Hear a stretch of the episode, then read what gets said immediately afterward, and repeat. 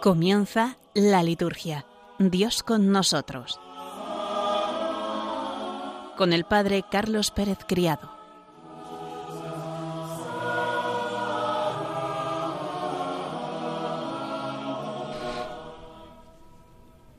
Buenas tardes queridos oyentes de Radio María y bienvenidos un lunes más a nuestro programa La Liturgia Dios con nosotros.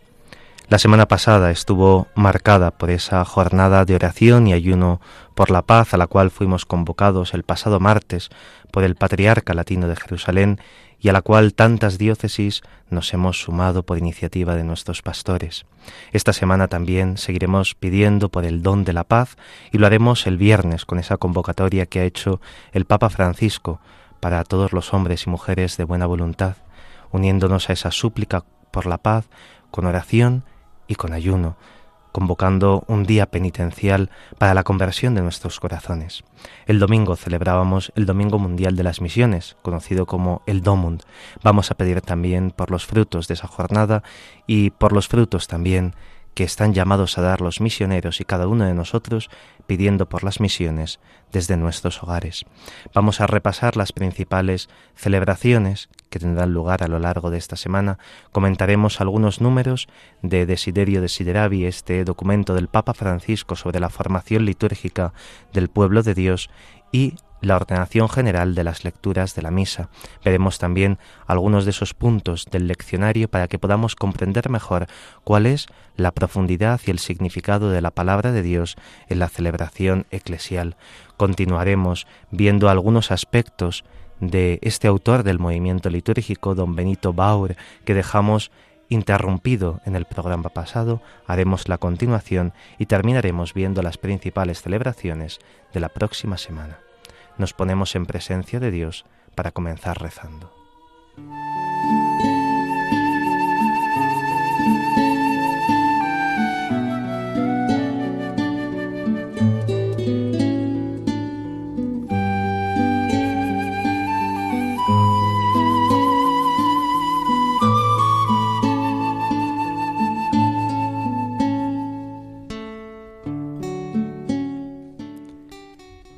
Del Evangelio según San Mateo. En aquel tiempo se retiraron los fariseos y llegaron a un acuerdo para comprometer a Jesús con una pregunta. Le enviaron algunos discípulos suyos con unos herodianos y le dijeron, Maestro, sabemos que eres sincero y que enseñas el camino de Dios conforme a la verdad, sin que te importe nadie, porque no te fijas en apariencias. Dinos, pues, ¿qué opinas? ¿Es lícito pagar impuesto al César o no?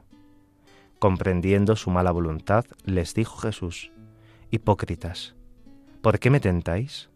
Enseñadme la moneda del impuesto. Le presentaron un denario. Él les preguntó, ¿De quién son esta imagen y esta inscripción? Le respondieron, del César. Entonces les replicó, Pues dad al César lo que es del César, y a Dios lo que es de Dios.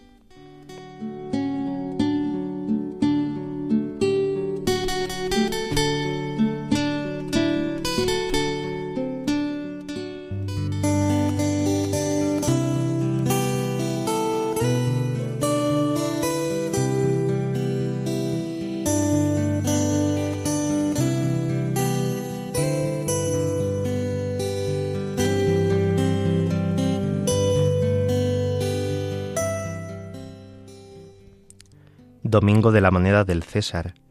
El aforismo dad al César lo que es del César y a Dios lo que es de Dios es célebre y frecuentemente se ha empleado para remarcar la diferencia y separación entre el poder temporal y la Iglesia. Pero no tiene que ver con la perícopa evangélica de hoy. En el ministerio de Jesús en Jerusalén intervienen los fariseos, a quien el pueblo profesaba simpatía, a diferencia de los saduceos, que habían pactado con Roma. Ellos buscan la opinión de Jesús sobre una cuestión tan embarazosa como es el tributo a Roma. Pagar el tributo era signo de la sumisión a su ocupación y significaba colaborar con el imperio y sus finanzas. Eran una pregunta y una respuesta difíciles, comprometidas. Van a Jesús insidiosamente para inquirirle sobre la licitud de pagar el tributo. Jesús les hace mostrar la moneda, el denario, y les pregunta sobre su figura y el epígrafe. Evidentemente responden que son del César. Entonces el Señor, no sin antes llamarles hipócritas, les alega, pues dad al César lo que es del César, y a Dios lo que es de Dios. Con esto se evidencia que el poder del César no tiene nada que ver con el poder de Dios. La expresión dad al César es casi despectiva, como si fuera considerado algo despreciable. El Señor desvía la cuestión e insiste en devolver a Dios lo que le pertenece. Es sobre el Altísimo, sobre quien reclama la atención Jesús, y propiamente no se posiciona, responde por elevación, como si dijera, el César ya está bien servido con las riquezas engañosas, pero a Dios se le debe dar todo. Jesús se escapa de la legitimidad o ilegitimidad del poder temporal y reivindica a Dios, que está más allá de todo. No hay posible equiparación entre el César y Dios. El hombre no ha sido creado a imagen del César, sino a imagen de Dios. Del padre Rafael Serrabella en el calendario directorio del año litúrgico.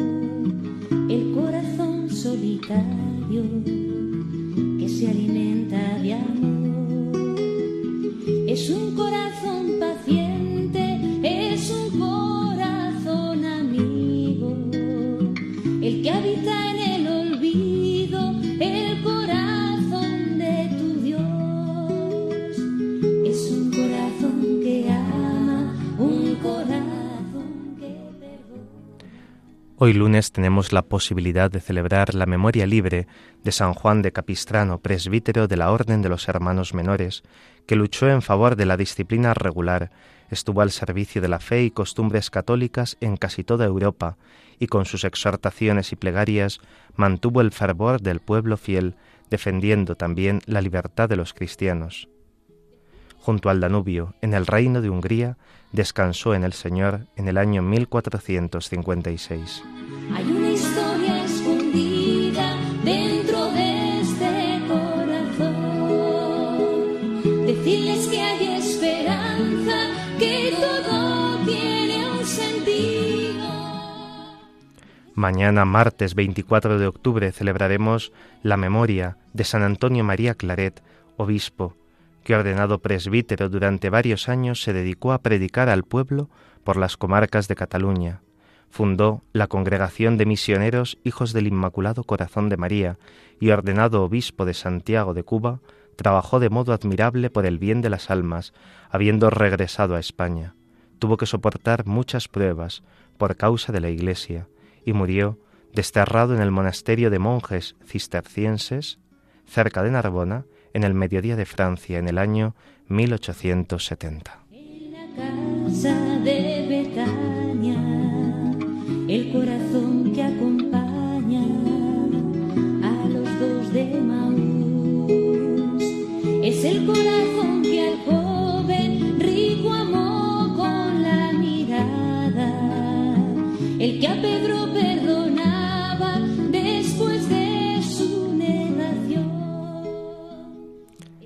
El sábado celebraremos la fiesta de los santos Simón y Judas, apóstoles. El nombre de Simón en la lista de los apóstoles dada por Lucas está puesta en décimo lugar, seguido de Judas de Santiago. No se sabe nada de él, sino que nació en Caná y que tenía por sobrenombre el celote. No quedó claro el significado de este apodo y no hay que sacar la conclusión precipitada de que perteneciera al grupo de los celotas. Judas, de apodo Tadeo, es el apóstol que en la última cena pregunta al Señor ¿Por qué se manifiesta a ellos y no al mundo? como escuchamos en Juan 14, 22. La tradición lo identifica como el autor de la carta canónica dirigida a los convertidos del judaísmo. Orígenes define esta carta como repleta de fuerza y de la gracia del cielo. Las tradiciones sobre la predicación de estos apóstoles fuera de Palestina son tardías y poco seguras. Esto no obsta para descubrir el valor del anonimato de los apóstoles de Jesucristo, llenos de celo por el Evangelio, vivieron y murieron por aquel que los miró, llamó y envió. Representan a tantos discípulos de Jesucristo y apóstoles suyos, anónimos para la historia, pero no para Dios.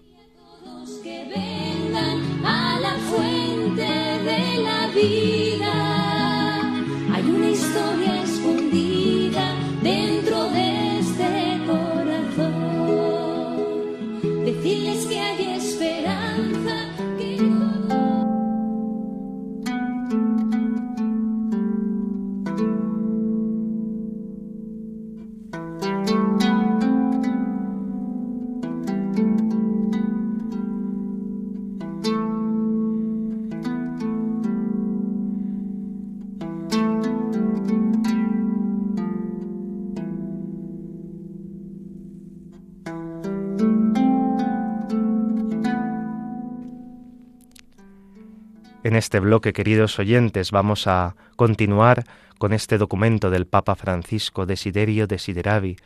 Ardientemente he deseado tomar esta comida pascual con vosotros antes de padecer. Son estas frases de la Escritura que dan pie a este documento pontificio.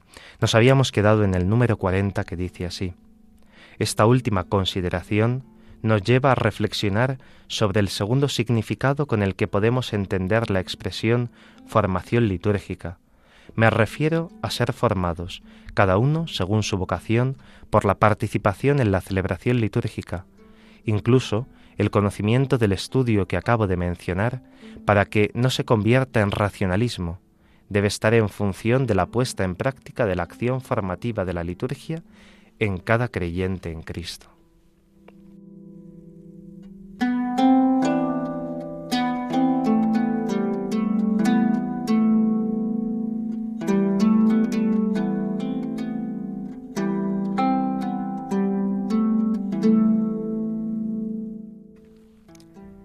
Evidentemente la formación litúrgica no será igual en un sacerdote, en un seminarista, en una religiosa, en una consagrada, en un padre de familia, en un niño.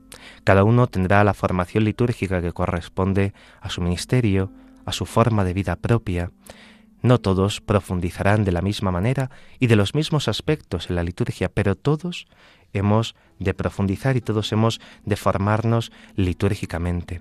Esta formación que, como bien dice el Papa, no es un mero racionalismo, sino que de la razón ha de pasar también al corazón y a las obras y ha de transformarnos a cada uno de nosotros interiormente. Es bueno que digamos, yo cómo me formo.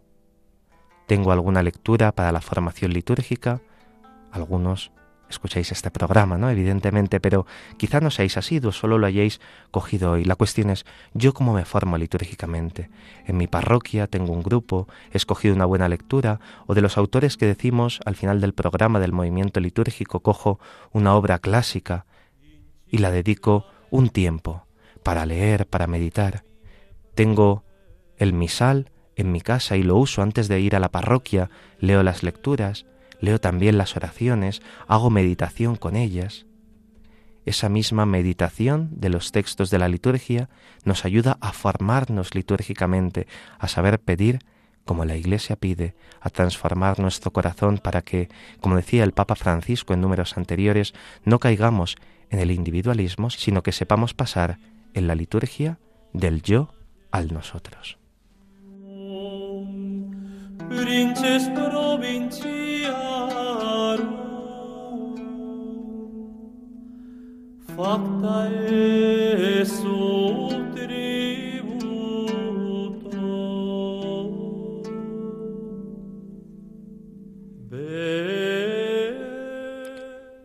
El número 41 dice así, De cuanto hemos dicho sobre la naturaleza de la liturgia, resulta evidente que el conocimiento del misterio de Cristo cuestión decisiva para nuestra vida no consiste en una asimilación mental de una idea, sino en una real implicación existencial con su persona. En este sentido, la liturgia no tiene que ver con el conocimiento y su finalidad no es primordialmente pedagógica, aunque tiene un gran valor pedagógico, sino que es la alabanza, la acción de gracias por la Pascua del Hijo, cuya fuerza salvadora llega a nuestra vida. La celebración tiene que ver con la realidad de nuestro ser dóciles a la acción del Espíritu, que actúa en ella, hasta que Cristo se forme en nosotros. La plenitud de nuestra formación es la conformación con Cristo. Repito, no se trata de un proceso mental y abstracto, sino de llegar a ser Él. Esta es la finalidad para la cual se ha dado el Espíritu, cuya acción es siempre y únicamente confeccionar el cuerpo de Cristo. Es así con el pan eucarístico, es así para todo bautizado llamado a ser cada vez más lo que recibió como don en el bautismo, es decir, ser miembro del cuerpo de Cristo. León Magno escribe, nuestra participación en el cuerpo y la sangre de Cristo no tiende otra cosa sino a convertirnos en lo que comemos.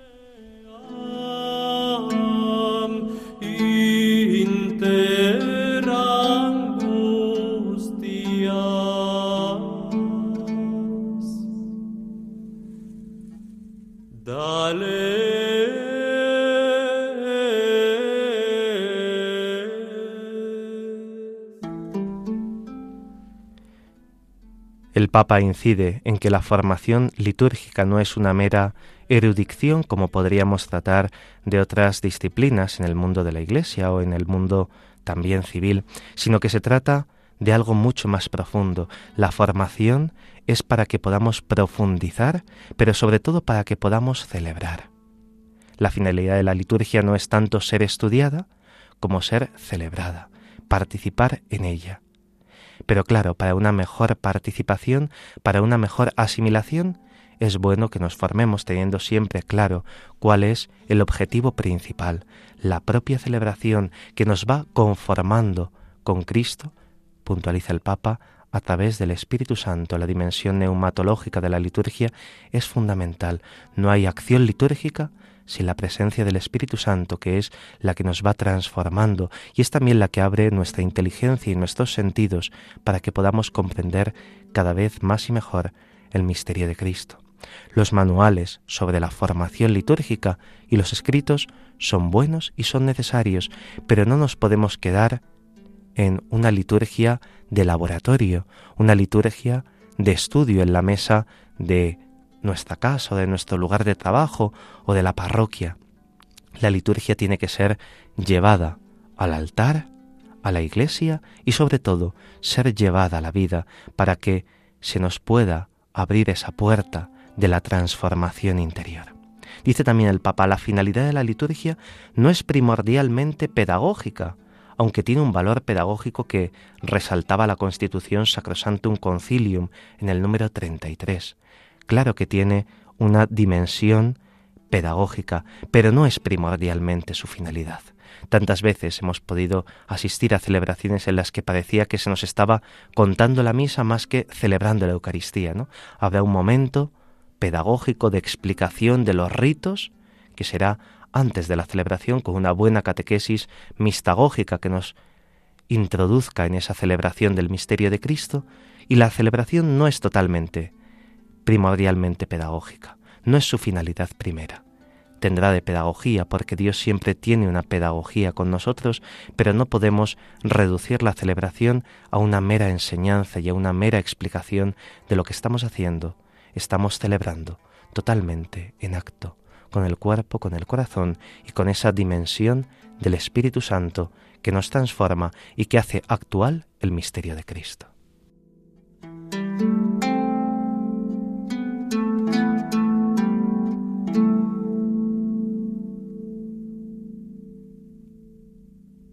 Incipit lamentatio Jeremie profete.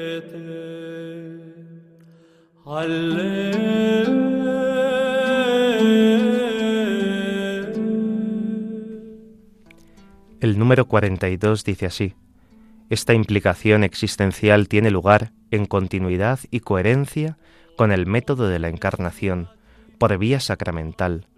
La liturgia está hecha de cosas que son exactamente lo contrario de abstracciones espirituales. Pan, vino, aceite, agua, perfume, fuego, ceniza, piedra, tela, colores, cuerpo, palabras, sonidos, silencios, gestos, espacio, movimiento, acción, orden, tiempo, luz.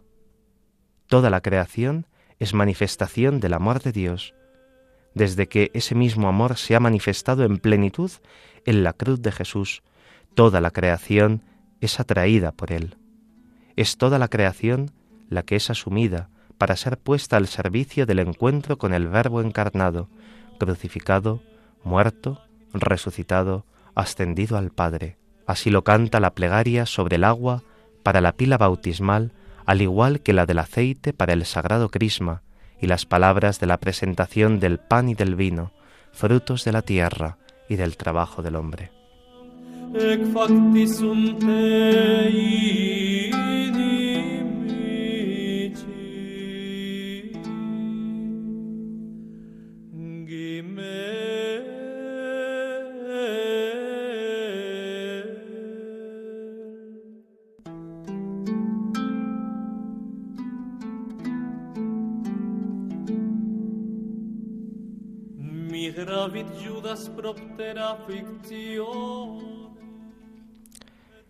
No sé si alguna vez os habréis acercado a alguna iglesia o alguna catedral oriental o ortodoxa.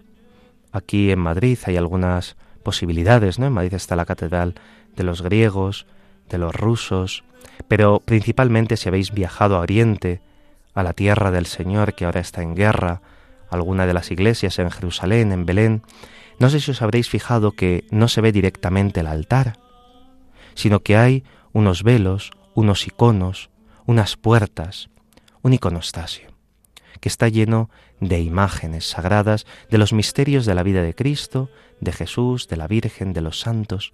Y no sé si alguna vez os habréis fijado en las puertas del iconostasio. ¿Sabéis qué imagen hay? En casi todas las ocasiones, alguna vez no, pero en casi todas las ocasiones está el misterio de la encarnación, el ángel Gabriel y la Virgen María recibiendo el anuncio del nacimiento del Señor, de la encarnación del Verbo. Es ese misterio, no es baladí que esté colocado en ese sitio, en las puertas que dan acceso al altar, es el misterio de la encarnación, es el método de la encarnación el que nos introduce a la liturgia y desde donde comienza la liturgia. Esas puertas no tapan, sino que dan acceso a ese misterio que está en el altar, que se va a hacer allí presente. Dice el Papa Francisco que la liturgia está conformada de elementos materiales, los cuales nos transportan a esa dimensión espiritual y a ese encuentro con Dios.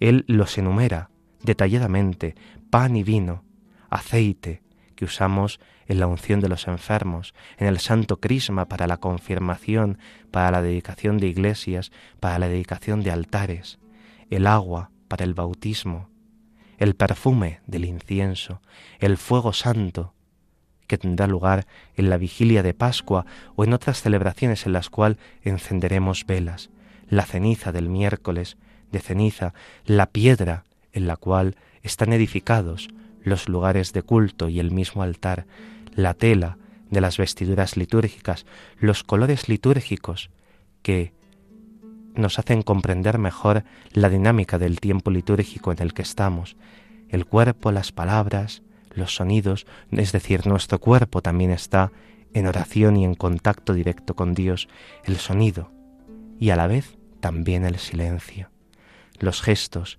el espacio, el movimiento, la acción, el tiempo, la luz. Cuando entramos en la vigilia santa de la Pascua, en el primer momento del lucernario, y toda la iglesia se encuentra a oscuras, y es la luz del cirio pascual la que nos ilumina. Cristo nos ilumina y su luz se va difundiendo entre los fieles, iluminando cada vez más el espacio sagrado. La liturgia es una dimensión plástica mediante la cual entramos en contacto con el Señor, espiritual y corporal, dos cuestiones que están íntimamente unidas en la celebración. Toda la creación, podríamos decir, está al servicio de la liturgia, está al servicio de esa relación de Dios y el hombre. Todos esos elementos de la creación, el agua, el vino, el pan, el aceite, con una anáfora, con una oración elevada al Padre, dejan de ser sólo elementos materiales de la creación para ser también signos sacramentales y en el caso del pan y del vino, de la presencia de Cristo en medio de nosotros.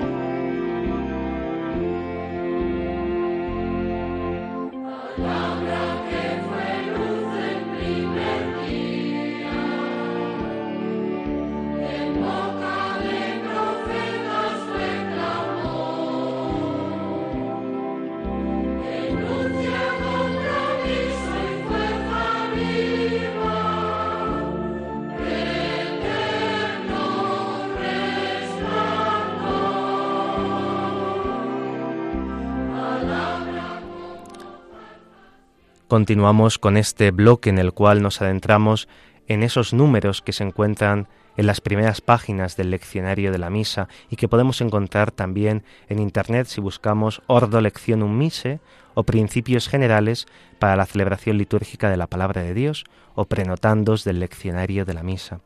Vamos a adentrarnos en el número 7 sobre la Palabra de Dios en la vida de la Iglesia. Dice así, la Iglesia se edifica y va creciendo por la escucha de la palabra de Dios y las maravillas que de muchas maneras realizó Dios antaño en la historia de la salvación, se hacen de nuevo presentes, de un modo misterioso pero real, a través de los signos de la celebración litúrgica. Dios, a su vez, se vale de la comunidad de fieles que celebra la liturgia para que su palabra siga un avance glorioso y su nombre sea glorificado entre los pueblos. Por tanto, siempre que la Iglesia, congregada por el Espíritu Santo en la celebración litúrgica, anuncia y proclama la palabra de Dios, se reconoce a sí misma como el nuevo pueblo en el que la alianza sellada antiguamente llega ahora a su plenitud y total cumplimiento. Todos los cristianos, constituidos por el bautismo y la confirmación en el Espíritu, pregoneros de la palabra de Dios, habiendo recibido la gracia de la audición, deben anunciar esta palabra de Dios en la Iglesia y en el mundo, por lo menos con el testimonio de su vida. Esta palabra de Dios, que es proclamada en la celebración de los sagrados misterios, no sólo atañe a la situación actual, sino que mira también el pasado y vislumbra el futuro, y nos hace ver cuán deseables son aquellas cosas que esperamos para que en medio de las vicisitudes del mundo nuestros corazones estén firmes en la verdadera alegría.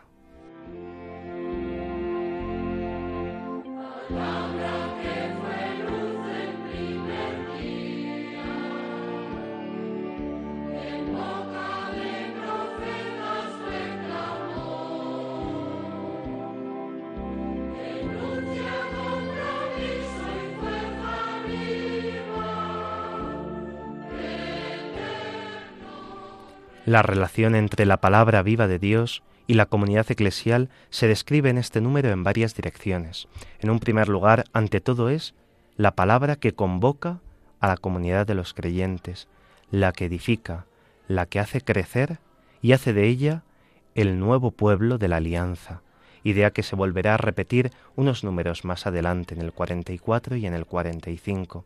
En segundo lugar, la palabra proclamada, sobre todo en la celebración litúrgica, es vista bajo la clave del memorial.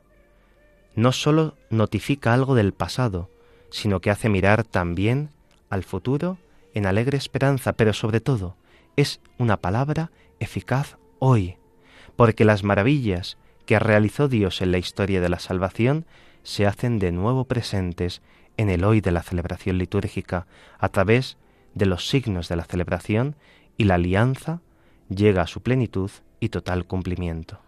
En un tercer lugar, a su vez, la comunidad evangelizada por esta palabra tiene que evangelizar. Es invitada a que sea también una comunidad evangelizadora que anuncie y proclame la palabra de Dios.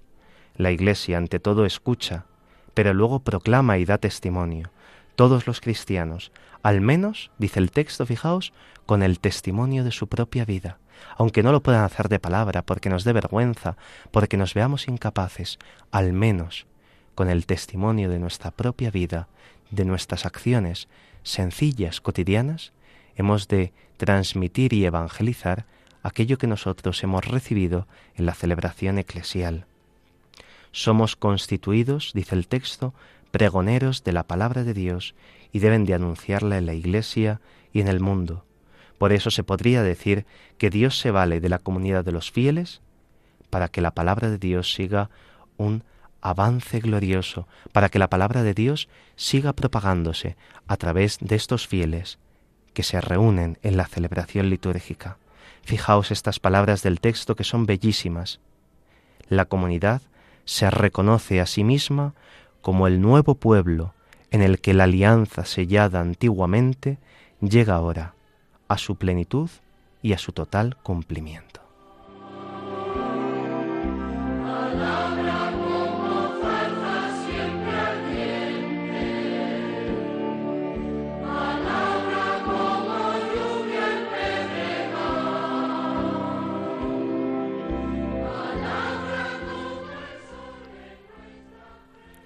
Hemos pasado ya el ecuador de nuestro programa y vamos a hacer como acostumbramos un momento de oración con este bello canto que tengo yo, que mi amistad procuras.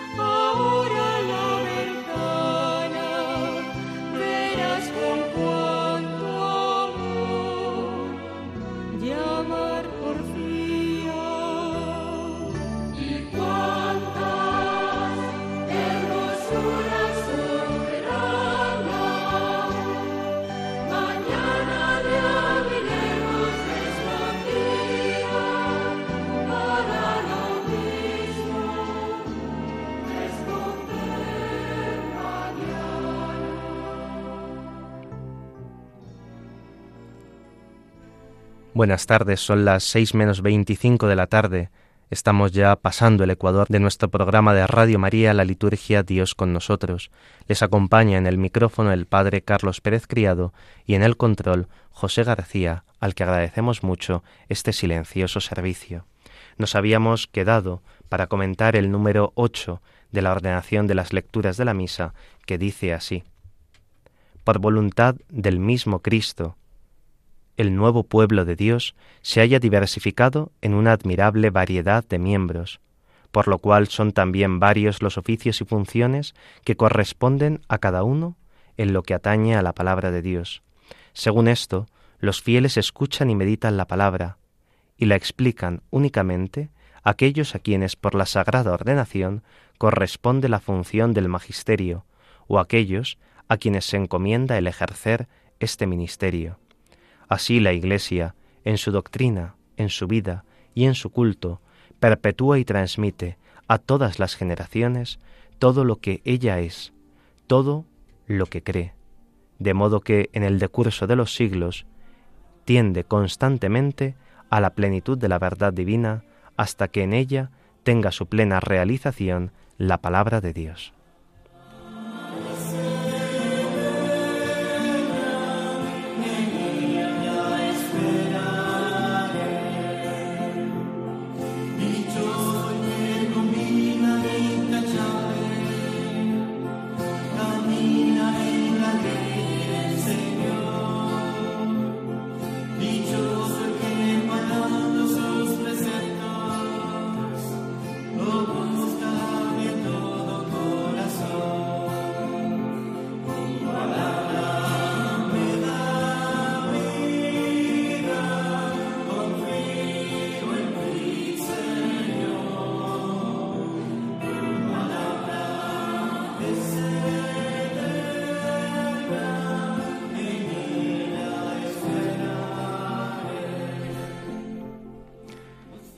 Dentro de esa comunidad cristiana que proclama la palabra hay diversos oficios y funciones, como decía el texto.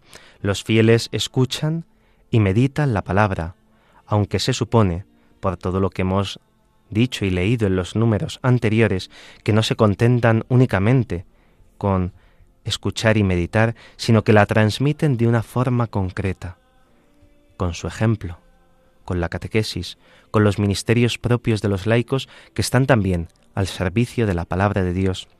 Y los ministros ordenados se supone que además escuchan y meditan la palabra de Dios, no solo la explican, también la escuchan, también la meditan y la explican a los fieles magisterialmente, aunque se deja abierta en este número a que también otros puedan realizar este ministerio, dice el texto, aquellos a quienes se les encomiende. No vamos ahora a entrar a detallar esas otras formas de la participación de los laicos en la palabra de Dios, tendríamos aquí un tema para tratar que lo podríamos hacer con un especialista, ¿no? de estas celebraciones en ausencia de presbítero y de diácono en la que un laico hace la liturgia de la palabra y luego expone la palabra de Dios mediante un texto que le ha sido facilitado por el párroco o un comentario. No entraremos en este campo, pero sí podríamos profundizar yendo a esos cánones del Código de Derecho Canónico en los cuales se trata de este tema, en el 230, en el 759 y en el 766. Vemos cómo lo importante es que se comprenda que toda la comunidad cristiana perpetúa y transmite esta palabra y la cumple en sí misma hasta la plena realización.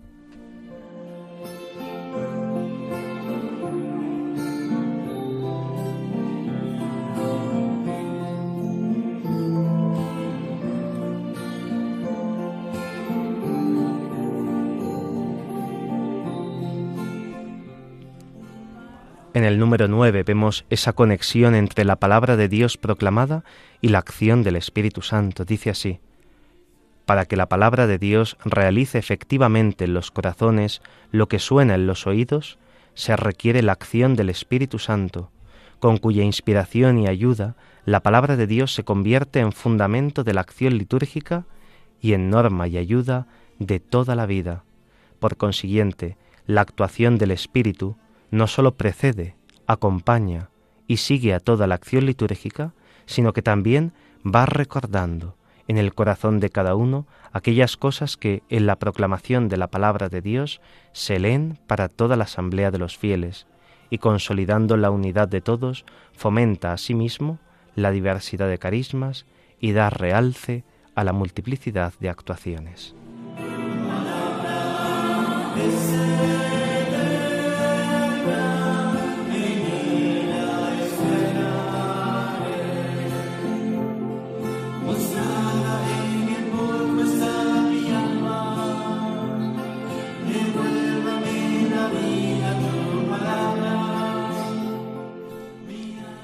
La eficacia salvadora de la palabra de Dios, tanto en la celebración como en la vida, es atribuida constantemente en este documento, en la ordenación de las lecturas de la misa, a la actividad protagonizada por el Espíritu Santo.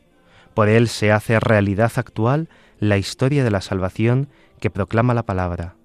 Es él el que abre el corazón de todos a su fuerza salvadora, trayendo a su memoria lo proclamado en las lecturas, además de lo que encontramos aquí en este número 9 de la ordenación de las lecturas de la misa, a lo largo de todo el documento, como iremos viendo en los sucesivos programas y en vuestra lectura personal, iremos viendo que se insiste en la misma perspectiva.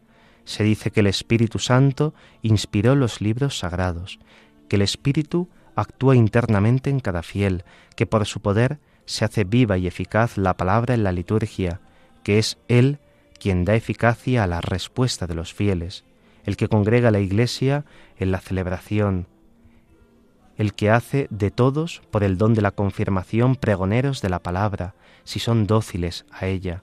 El diálogo entre los fieles y Dios se hace con la ayuda del Espíritu. La palabra en la celebración se convierte, por él, en sacramento. El Espíritu Santo es el que ilumina a los fieles. Podemos decir que hay una actitud epicléptica no sólo en la plegaria eucarística, sino también en la proclamación de la palabra de Dios, en la celebración de la palabra.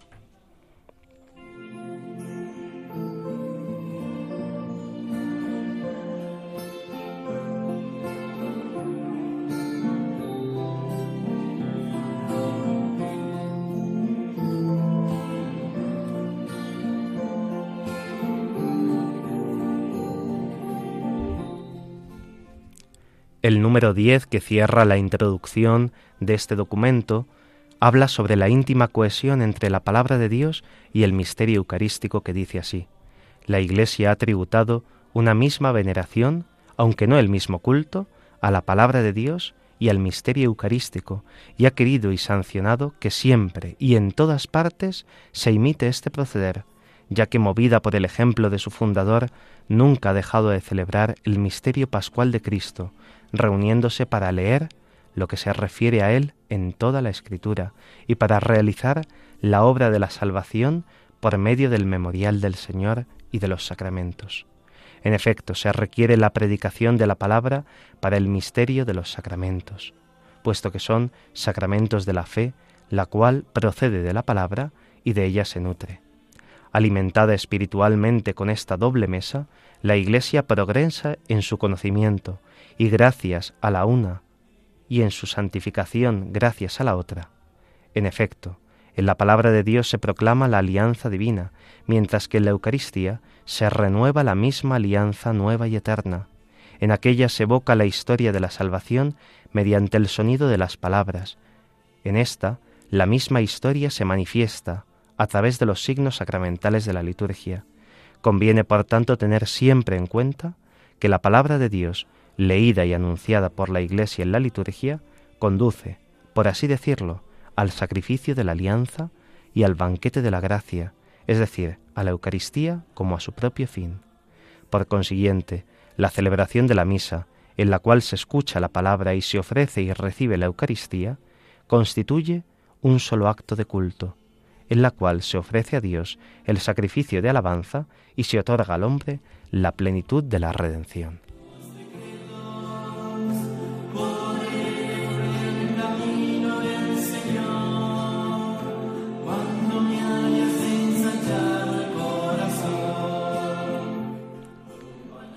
Una de las ideas que más aparece repetidamente en este documento es la estrecha relación que hay entre la primera parte, la palabra, y la segunda, el sacramento. En este número se afirma que la Iglesia ha honrado con una misma veneración la palabra de Dios y el misterio eucarístico, que ha proclamado siempre las Escrituras y a la vez celebrado la obra de la salvación en el memorial eucarístico, y que esta es la doble mesa a la que es invitada la comunidad cristiana para el doble alimento de su fe.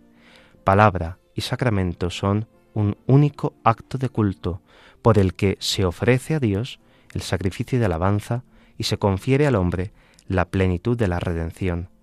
Son conceptos que aparecerán en otros momentos del documento, cuando se refiere a la conexión entre la palabra de Dios y la acción litúrgica, o se afirma que la celebración litúrgica se sostiene y se apoya en la palabra de Dios, se convierte en un acontecimiento nuevo y que enriquece esa palabra con una nueva interpretación y una nueva eficacia, o que la palabra alcanza su más pleno significado en la acción litúrgica, o que hay una sola presencia de Cristo, presencia en la palabra de Dios y presencia sobre todo en las especies eucarísticas, una presencia por antonomasia.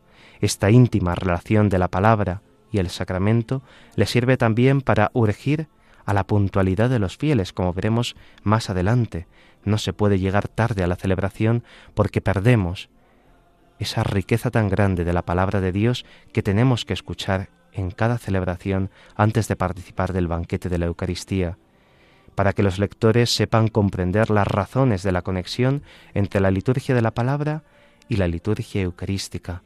Toda acción litúrgica, como todo sacramento, tiene que tener una mínima proclamación de la palabra de Dios. Incluso el sacramento de la confesión tiene que tener, como algún día veremos que dice el ritual de la penitencia, una pequeñísima, aunque sea, proclamación de la palabra de Dios que ilumina el misterio que estamos celebrando, en ese caso, el misterio de la reconciliación. Comparar la palabra al alimento y por tanto hablar de doble mesa a la que somos invitados en la Eucaristía es también un tema insistente que se hablará en los números 38, 41, 44, 32. No nos vamos a detener en ellos, ya llegaremos. No es fácil encontrar un lenguaje que compare con exactitud la eficacia salvadora de la palabra con la de la Eucaristía. Se pueden encontrar algunas expresiones como esta. En la palabra se lee lo que se refiere a Cristo en la Escritura, mientras que en la Eucaristía se ejerce la obra de la salvación. En la palabra progresa en el conocimiento y en la Eucaristía en su santificación. En la palabra se proclama la alianza divina y en el sacramento se renueva la misma alianza. En la palabra se evoca la historia de la salvación y en la Eucaristía la misma historia es presentada a través de los signos sacramentales. Como los discípulos de Maús, celebramos mejor la Eucaristía hasta reconocerla en la fracción del pan, cuando nos hemos dejado antes calentar por la fuerza de su palabra.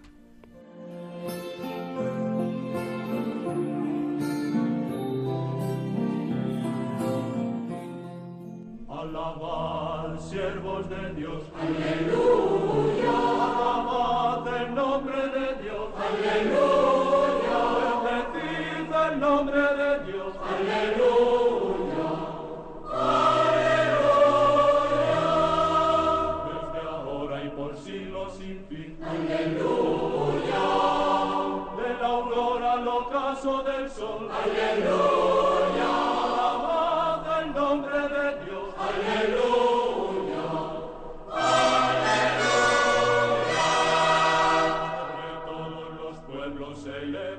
El programa anterior vimos algunos datos biográficos del padre Benito Baur, que era un maestro de la meditación basada en la liturgia. Hoy nos vamos a detener únicamente en un tema importante de este autor del movimiento litúrgico, en la vida sobrenatural y en el año litúrgico. El padre Baur afirma que la vida sobrenatural es nada menos que la reproducción de la vida divina y continuación de la misma. Es la vida de Dios en nosotros. Nacemos a esta vida sobrenatural por medio del santo bautismo. La primera aparición de esta vida divina en el mundo se realizó con la encarnación del Hijo de Dios cuando la Virgen María pronunció su fiat en Nazaret. Por Jesucristo penetró entonces la vida divina en nuestra naturaleza humana. De Él fluye hasta nosotros. Cristo vino para que nosotros tuviéramos vida y la tuviésemos en abundancia. El germen de la vida divina que recibimos en el santo bautismo se va desarrollando, creciendo, y llega hasta su plenitud. Tenemos que ir conformándonos en nuestra vida y en nuestra personalidad a imagen del Hijo de Dios. Por eso la vida cristiana, la santidad cristiana, consiste en la plenitud de la vida que se nos infundió en el santo bautismo, es decir, en una exacta reproducción en nosotros de la misma vida de Jesucristo. El padre Baur se pregunta cómo se llega a este desarrollo y a esta plenitud de la vida divina en nosotros, una vida, aún la sobrenatural, que se va desarrollando como un todo, no sistemáticamente, sino orgánicamente. Es como un árbol en el que no crecen primero las raíces solas y después el tronco, sino que ambas cosas van a la par. Él afirma así, Dios ha determinado que la vida de la Iglesia aquí en la tierra se desenvuelva durante el curso de un año. Sí, la vida cristiana es, por ordenación divina, un año santo. En el transcurso de un año que nace, crece y llega a su madurez, el Señor vuelve a vivir de nuevo su vida en la Iglesia, su continuación por medio de su presencia y de su acción sacramentales. Por eso, quien desee estar y vivir en Cristo debe vivir esta vida de Cristo en su Iglesia. En el año litúrgico todos comenzamos de nuevo todos los años tratamos de llegar a la perfección. No lo logramos. Dios nos da un nuevo año de gracia. Nosotros volvemos a la carga. De este modo, haciendo cada año un nuevo esfuerzo para madurar, mediante esta comunión de vida con Cristo y con su Iglesia, el germen depositado en nosotros por el santo bautismo, nuestra vida cristiana se va desarrollando cada vez con más pujanza hasta llegar a su plenitud. en su casa. Aleluya. Protejan de hijos venir. Aleluya.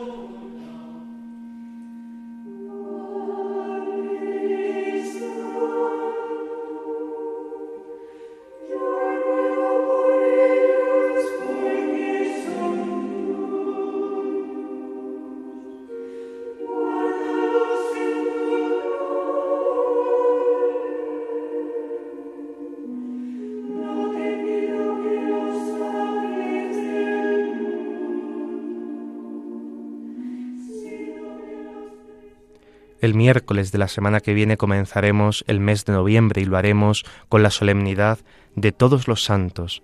Esta solemnidad tiene sus orígenes en la dedicación al culto cristiano del Panteón de Roma en el año 610, en honor de la Santísima Virgen y de todos los mártires. También las iglesias de Oriente tenían una conmemoración conjunta de los santos. La fijación del 1 de noviembre se produce en el siglo IX extendiéndose por todo el imperio franco-germánico bajo el pontificado de Gregorio IV.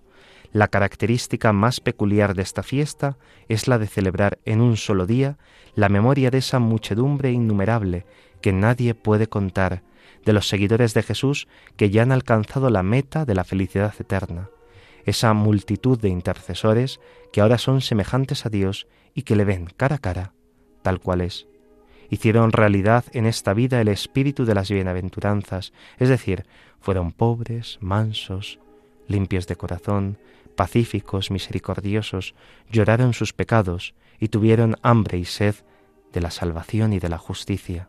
La liturgia sabe que al celebrar el recuerdo de todos esos hombres y mujeres anónimos, la grandísima mayoría, gracias a Dios, está celebrando también el misterio de nuestra comunión con ellos y, en definitiva, la grandeza de una común vocación a la santidad que en ellos ya ha dado su fruto y que en nosotros tenemos que dar ese fruto si somos fieles a Dios y perseveramos.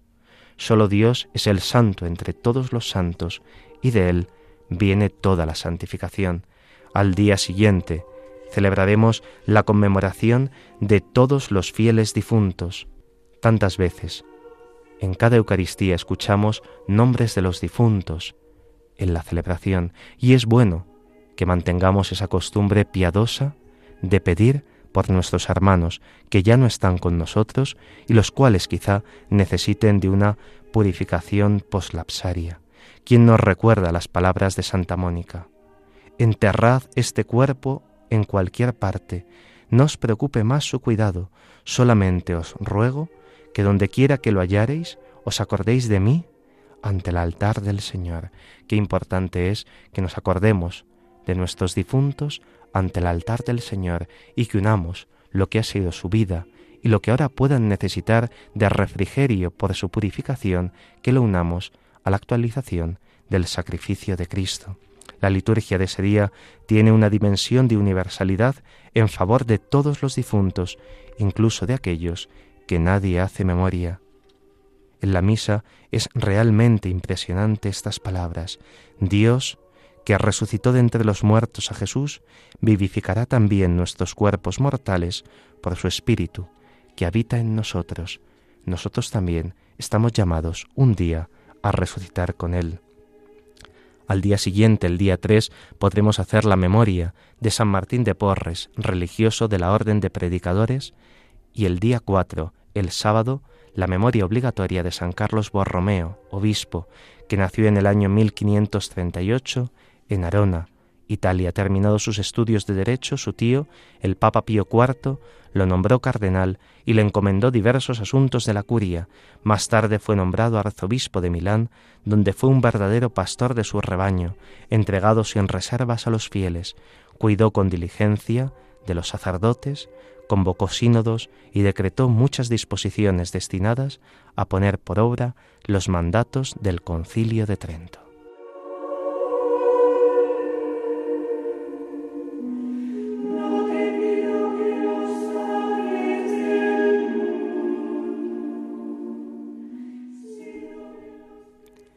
Acabamos el programa encomendándonos a la bienaventurada Virgen María, a la cual pedimos ser fieles a Cristo y pedimos también por la paz en el mundo. Madre de todos los hombres, enséñanos a decir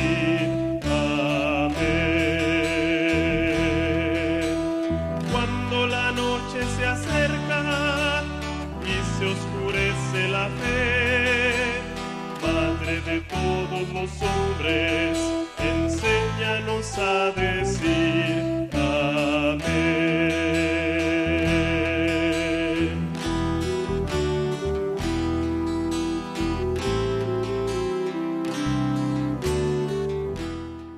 Nuestro programa llega a su fin. Esta tarde les ha acompañado en el micrófono el padre Carlos Pérez Criado y en el control José García, al que agradecemos mucho su silencioso servicio. A continuación dará comienzo otro programa en Radio María. Les invitamos a que no cambien de sintonía y disfruten de él. Podéis escribirnos para cualquier duda o comentario al email del programa la liturgia Dios con nosotros arroba radiomaria.es. Gracias a aquellos que nos escribís o os comunicáis de esta forma con nosotros. Gracias por vuestras aportaciones a Lola, a Teresa, a Carmen, Antonio y Concepción, Marco, Pedro, María y Adela. Si quieren volver a escuchar el programa, pueden descargar el podcast en la web de Radio María. También pueden solicitar el programa en CD llamando al 91 822 8010 o escribiendo a través del formulario de la web de Radio María. Queridos oyentes, gracias por vuestra fidelidad y nos volvemos a encontrar en esta emisora de la Virgen dentro de 15 días, si Dios quiere. Que Dios les bendiga.